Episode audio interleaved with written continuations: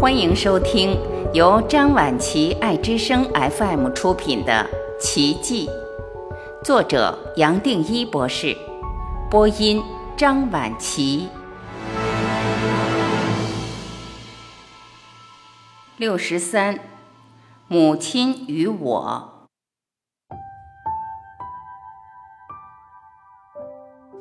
我从小就很敏感，对人事物都有一个敏感度。感觉自己跟别的小孩不一样。后来透过身心的变化，我发现敏感度也大幅度提高，甚至随时看到其他的空间或未来的一些事。从我的立场，修行反而变成一种提醒，提醒我全部这些灵感其实都离不开头脑的投射，本身还是落在念头的层面。我讲这些，是因为我自然发现。自己的意识好像随时到一个更微细的境界，比如说从地球到某一个天界，或像我小时候一样看到自己认为比较高等的生命，例如天使或天使长。从小这些经验都会让我认为这些境界比较真实，而投入这方面的追求。然而经过自己的净化，我突然发现。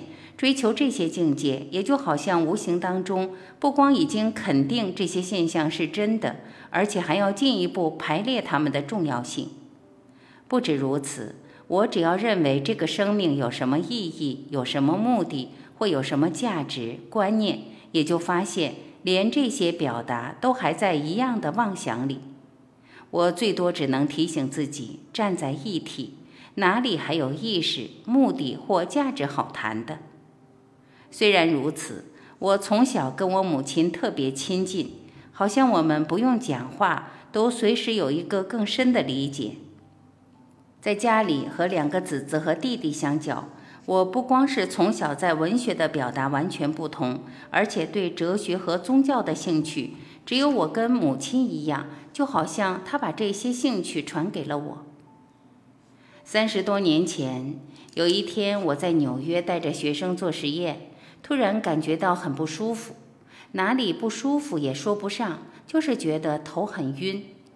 我没有告诉任何人，只是走回东河旁的宿舍，也不晓得为什么就在电话旁坐着，好像在等着什么事发生，或什么消息会随时来找我。当时没有手机，我记得等了大概半小时，虽然身体不舒服，但我不想离开。最多是用手撑着头，继续盯着电话。电话来了，是从台湾来的紧急电话，是医院打来跟我说明，我母亲本来去做一个普通的健康检查，意外服错了药物，昏迷过去。我父亲也同时误服，只是量没有那么多，虽然也昏迷过去，但还是醒了过来，没有受到那么大的影响。在那一刹那。我好像可以看到他们两位，尤其我母亲，而跟她的意识交流。我记得眼泪涌了出来，什么都没有多说，只是跟对方说：“知道了，知道了。”我还记得，几乎每一天都想到，每一次想到也都在祈祷，希望得到一个好的结果。即使我心里知道，在这人间的一切业力都不可能停止，最好的方法最多只是接受，接受一切。透过接受，透过臣服，才可以让他自己做一个修正。但是我记得这时候心里还是很想恳切的祈祷，希望能影响到结果。我母亲从此昏迷了将近三十年，本来等到儿女都成年了，终于可以跟我父亲轻松的到处旅游，没想到发生这种事。接下来我再也没听见他任何一句话。这件事对我父亲当然影响重大，从此也就陪着母亲。一眨眼，三十年也就过去了。我父亲相当自责，后来透过《大地儿女》和其他书，把这个经过表达出来。透过这本书，不光可以看到他对家庭、大地的爱心，这本书还就是一个奇迹最好的记录。几年后，我又收到照顾我母亲医生的通知。知道他的情况明显的退化，当时我已经连续几天在另外一个层面跟我母亲沟通，也知道他快走了，马上回到台湾，而我的三个兄弟姊妹也赶回去。我们四个人从各地分别赶来，有人要将近两天路程才能赶到。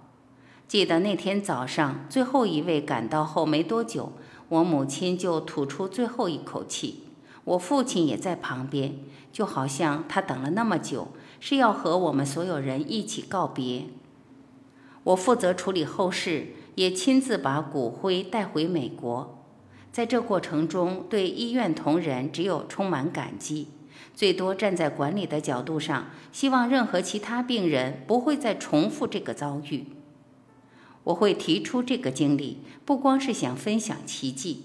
同时，也是想表达，我也是一样的，在人间遇到一些事，即使道理都懂，但面对自己最亲密的人的情况，反而很难看淡，难以释怀，有时候也很难原谅别人，原谅自己。这个经过把我踏踏实实的带回到这个瞬间，面对这个瞬间重大的失落，但我总是认为，修行的机会这时候也来了。因为它让我们看到生命多么无常，而我们对人间的这个戏剧有多深的投入。在戏剧中很难看到自己或是周边，也就好像把一场电影变成真的，不光跟每个角色互动，最后还想得到一个好的结果，我心中知道是不可能的。我在这里最多用这个实例来谈。从这些个人的失落，我不断的重复一个理解：什么都没有发生。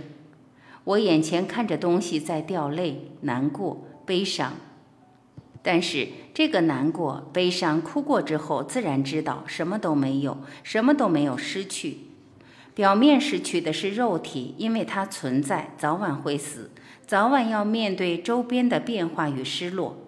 但是过了也没有什么代表性。对我最多是因果在完成他自己，也就好像活在这世界本来就要面对痛苦、烦恼和失落，这是难免的。